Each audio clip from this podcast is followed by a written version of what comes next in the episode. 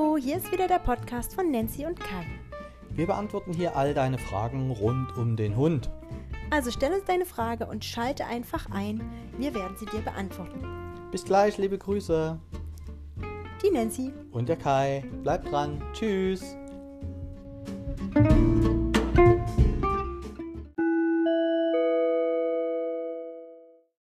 Hallo, liebe Hundefreunde. Hier ist die Nancy. Und der Kai. Und wir haben eine sehr lange Frage bekommen von der Yara. Deshalb lesen wir die mal vollständig vor und starten dann mit ein paar Antworten. Also, hallo, ich finde das Konzept, dass man Fragen stellen kann und diese dann öffentlich beantwortet werden, unheimlich cool und euer Konzept hat mich gerade auch so überzeugt, dass ich das Fünfer-Basisbuch auch gleich mal aufsuchen werde. Ich habe folgende Schwierigkeiten mit meinem Hund und habe diesbezüglich unten stehende Frage. Mein Hund kommt aus dem Tierschutz. Glücklicherweise wurde sie mit knapp acht Wochen gefunden, zusammen mit ihren Geschwistern, allerdings ohne Mutter. Wir durften sie mit nach Hause nehmen, als sie zwölf Wochen alt war und seitdem ist sie bei uns. Sie ist inzwischen ein Jahr alt und hat sich zu einem ängstlichen Hund entwickelt. Obwohl wir alles versucht haben, ihr die Welt langsam zu zeigen und mit viel Ruhe. In Rücksprache mit dem Tierschutzverein wurde uns versichert, dass wir das schon ganz gut hinbekommen haben, da selbst die Rüden aus dem Wurf fast nicht aus den eigenen vier Wänden zu bewegen sind. Unsere Maus hat auch Tage, an denen sie sich nicht aus unserem Mehrfamilienhaus traut, ohne dass man sie ins Auto setzt und mit ihr in eine ruhige Gegend, zum Beispiel Wald oder Felder fährt. Wenn es dunkel ist, traut sie sich bei uns auch vor die Tür mit viel gutem Zuspruch. Allerdings arbeiten wir beide, wenn auch im Homeoffice, und haben nicht immer die nötige Zeit, mit ihr woanders hinzufahren. Außerdem hat man sich das Leben mit Hund ja auch anders vorgestellt. Jetzt habe ich schon versucht, mit positiver Gegenkonditionierung zu arbeiten, aber das interessiert sie nicht und ist auch nicht nachhaltig. Sie ist einfach weder ansprechbar, noch rührt sie sich vom Fleck, springt rückwärts in die Leine und guckt mich flehend an, dass wir doch bitte wieder reingehen. Ihre Blase muss halt einfach noch halten. Jetzt kommt endlich meine Frage. Welche Besonderheiten muss man beachten, wenn man euer Konzept mit einem ängstlichen Hund, Angsthund, umsetzen möchte? Ich freue mich, wenn das Thema aufgenommen wird, da ich mich schon versucht habe, schlau zu machen und überall steht einfach, Ihr Hund braucht Vertrauen. Ihr Hund braucht Vertrauen zu Ihnen und dann klappt das schon. Aber Vertrauen hat sie in mich. Kommt kuscheln, im Wald orientiert sie sich an mir, läuft frei neben mir her und kommt freudig gerannt, wenn ich sie rufe. Liebe und ein bisschen verzweifelte Grüße, Yara. Punkt. Das war eine lange Einleitung und da steigen wir mal ein. Ich würde jetzt mal anfangen, Nancy, und ich würde mal von hinten nach vorne mich durchs Thema hangeln. Und da lese ich, äh, dass ein Hund beschrieben wird im letzten Absatz, der Vertrauen zum Menschen hat, der locker im Wald neben ihnen läuft, der orientiert ist an ihnen, der frei läuft, der freudig angerannt kommt. Da stellt sich mir die Frage, wo ist das Problem? Also das ist ja alles, es läuft ja alles super. Und dann würde ich mal ganz kurz äh, in das Thema Angsthund reingehen. Viele Hunde werden als ängstlich beschrieben oder als Angsthunde. Und da vielleicht für alle, die zuhören, wenn ihr Lust und Zeit habt, macht euch mal mit den Begrifflichkeiten bekannt und googelt ruhig mal der Unterschied zwischen Angst, Furcht und Unsicherheit. Das würde hier den Rahmen sprengen, dort noch tief reinzugehen, aber oft äh, erlebe ich Hunde, Nancy, du hast ja überwiegend die Welpen, da ist das meist nicht so schlimm, aber ich bekomme ja die Hunde aus dem Tierschutz sehr oft zu sehen, die eben schon älter sind mit unbekannter Vorgeschichte und oft wird diesen Hund Angst unterstellt. In aller Regel ist es keine Angst, sondern es ist eine Unsicherheit. Die Hunde sind unsicher, weil die hier mit Sachen konfrontiert werden, die sie einfach noch nicht gesehen haben. Das hat mit Angst im weitesten Sinne erstmal überhaupt gar nichts zu tun, sondern die brauchen einen starken Menschen an ihrer Seite, der die durchs Leben führt. Und das ist eben auch ja die Frage, wie weit kann dort die Fünferbasis helfen?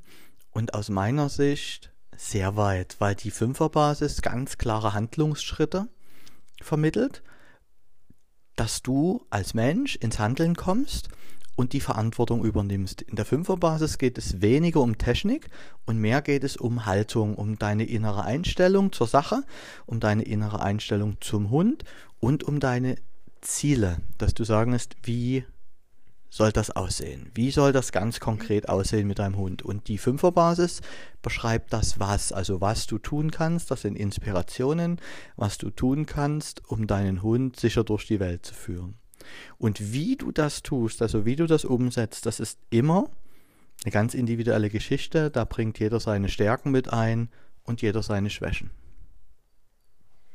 Ja, und dann würde ich tatsächlich ein bisschen mehr mal in das Thema reingehen wie man das jetzt betitelt oder ob man das Angst oder Furcht nennt, mal ein bisschen beiseite legen, sondern einfach mal gucken, der Hund geht ja zeitweise überhaupt nicht zur Tür raus, habe ich jetzt gelesen.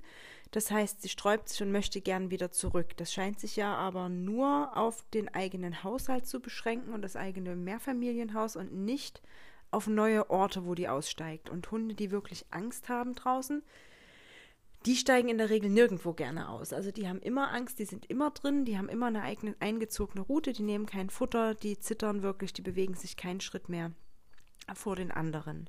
Und jetzt müsste man genau gucken, welche Themen haben den Hund dazu gebracht, bei euch im Mehrfamilienhaus wirklich diese ungewöhnlich hohe Rückzugsfrequenz zu zeigen, wo sie aus der Leine nach rückwärts raus will, wo sie nicht mit spazieren gehen möchte, wo sie eben Unsicherheiten zeigt. Also, das ist aber auch egal. Wichtig ist, dass man hier vor allem mit dem Blick des Menschen als erstes arbeitet und mit einem ganz sicheren Geschirr.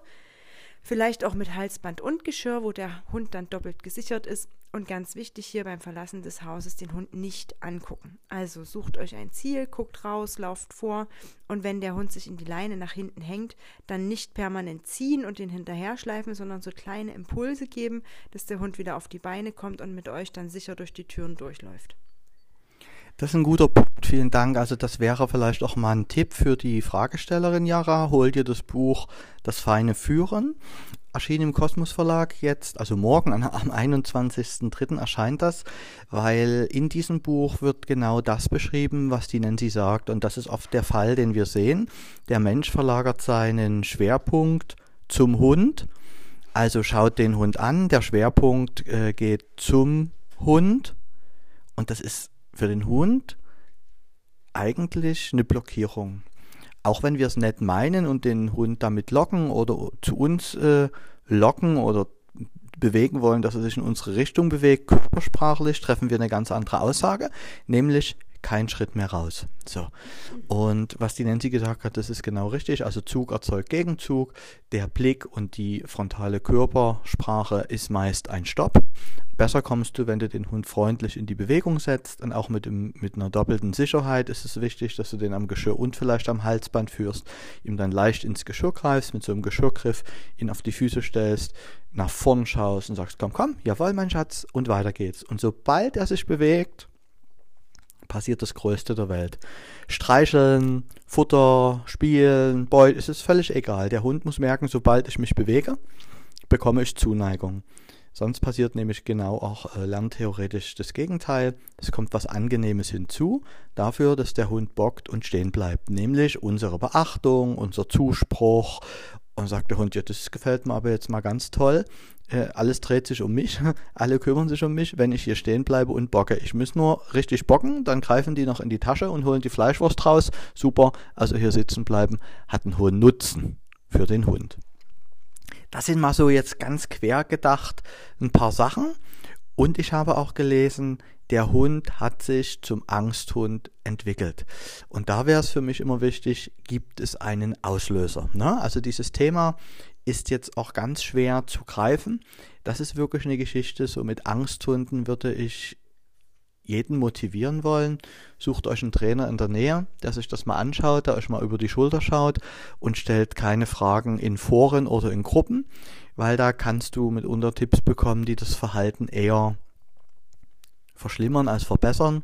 Deshalb können wir dazu jetzt auch gar nicht aus der Ferne so viel sagen, außer den Tipp, den die Nancy schon gegeben hat mit der klaren Körpersprache.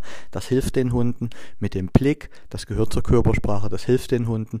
Und die liebe Jaha, wir könnte die Frage äh, beantworten, wie weit die Fünferbasis dir hilft. Enorm, weil es wirklich absolut nicht darum geht, dass wir dir sagen, ja, da musst du selbstsicher sein und du brauchst mehr Führung und du brauchst mehr. In deinem Kopf ist jetzt drin, oh Gott, der Hund hat Angst und das ist dort drin und das ist völlig in Ordnung, wenn das für dich dort drin ist und das kriegen wir auch so schnell nicht raus. Aber wir können dir klare Handlungsschritte an die Hand geben. Über diese Handlungsschritte wirst du andere Ergebnisse erzielen. Die anderen Ergebnisse werden dir andere Gedanken bescheren, diese anderen Gedanken andere Gefühle und dann wirst du in andere Handlungsmuster kommen. So, soweit für heute. Genau, das ähm, würde ich auch nochmal unterschreiben, dass wir aus der Ferne natürlich jetzt genauso wenig wie aus einem Forum, Forum äh, konkrete Tipps geben können, weil das das mitunter noch verschlimmern könnte. Die Tipps, die wir gegeben haben, können allerdings nichts verschlimmern. Da kannst du alles nur richtig machen. Und wir sind gespannt auf deine Erfahrung. Vielleicht stellst du uns den Hund auch mal vor und dann helfen wir dir vielleicht hier in Dresden oder woanders vor Ort. Genau, das ist ein guter, äh, gutes Schlusswort, nennen Sie. Also, liebe Jara, wenn dir es möglich ist, komm mit dem Hund vorbei, dann schauen wir dir über die Schulter und schau mal, ob du ein paar Sachen mitnehmen konntest jetzt aus unseren Antworten. Wir freuen uns, wenn du den Podcast, hör, Podcast hörst und uns vielleicht auch eine Rückinformation gibst. So, für heute war's das. Liebe Grüße, der Kai. Und die Nancy. Ciao, ciao.